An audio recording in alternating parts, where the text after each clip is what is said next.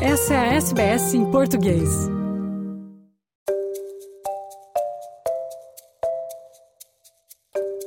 Quando a gente decide migrar, faz planos de uma vida feliz no novo país. Mas, muitas vezes, não estamos preparados para as bordoadas que a vida de imigrante nos traz. A solidão, por exemplo. E aí foi quando bateu em mim que é o que ninguém te fala, que é muito solitária a vida fora do Brasil. As pessoas falam muito como é difícil conseguir emprego, como pode existir xenofobia, é, diferenças culturais, mas ninguém fala que você chega um ponto que você está completamente sozinho. A gente vem de outro país, raiz da gente, né? Que a gente fica muito vulnerável, né? A toda e qualquer ação de fora do ambiente, tal, que você não tem seus amigos de infância, você não tem os seus familiares, você não tem aquela base forte. Aos poucos, aprendemos que ir morar na Austrália é uma viagem para o outro lado do mundo, mas também um pouco para dentro de si mesmo. Um garoto muito bonito, os olhos azuis, e de repente ele simplesmente ele cara, eu estou sentindo muita solidão. O garoto chorou convulsivamente e dizendo o quanto ele sentia falta do Brasil, como ele se sentia solitário aqui, isso, aquilo. Nesta série de reportagens em podcast da SBS Português, vamos explorar os lutos do imigrante. Lutos no sentido maior, as perdas que deixamos para trás em nossa terra natal em busca de outros ganhos.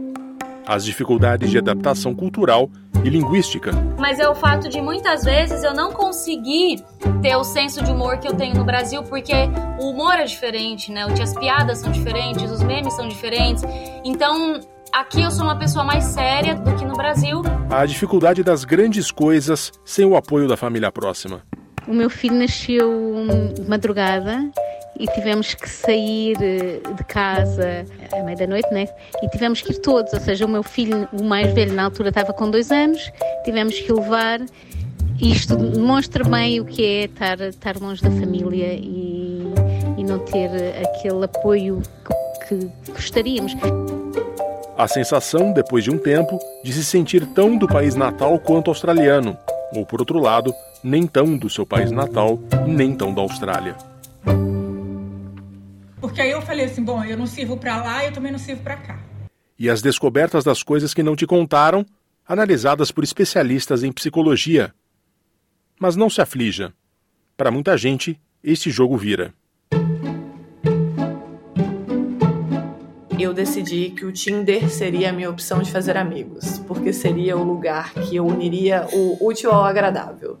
Tem gente que sai desta sozinho ou com o apoio de amigos feitos nesta empreitada os amigos que poderiam né, me ajudar de alguma forma, tava todo mundo passando pela mesma coisa que eu, sabe? Ou da pessoa amada. Que for o que acontecer na nossa vida, que a gente nunca sabe o dia de amanhã, uma pessoa que eu vou para sempre, eu devo uma moeda para essa mulher, sabe? Porque onde ela me colocou hoje, tipo, ela me transformou num cara muito mais forte, sabe?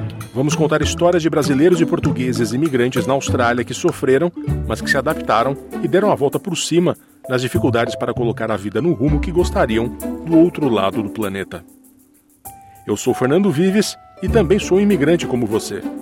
Vou te apresentar a nova série especial em podcast da SBS Português: Os Lutos e as Lutas do Imigrante.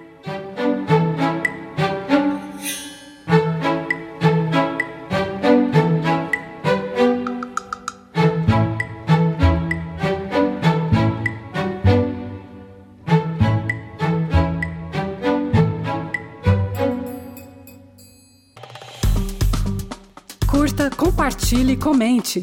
Siga a SBS em português no Facebook.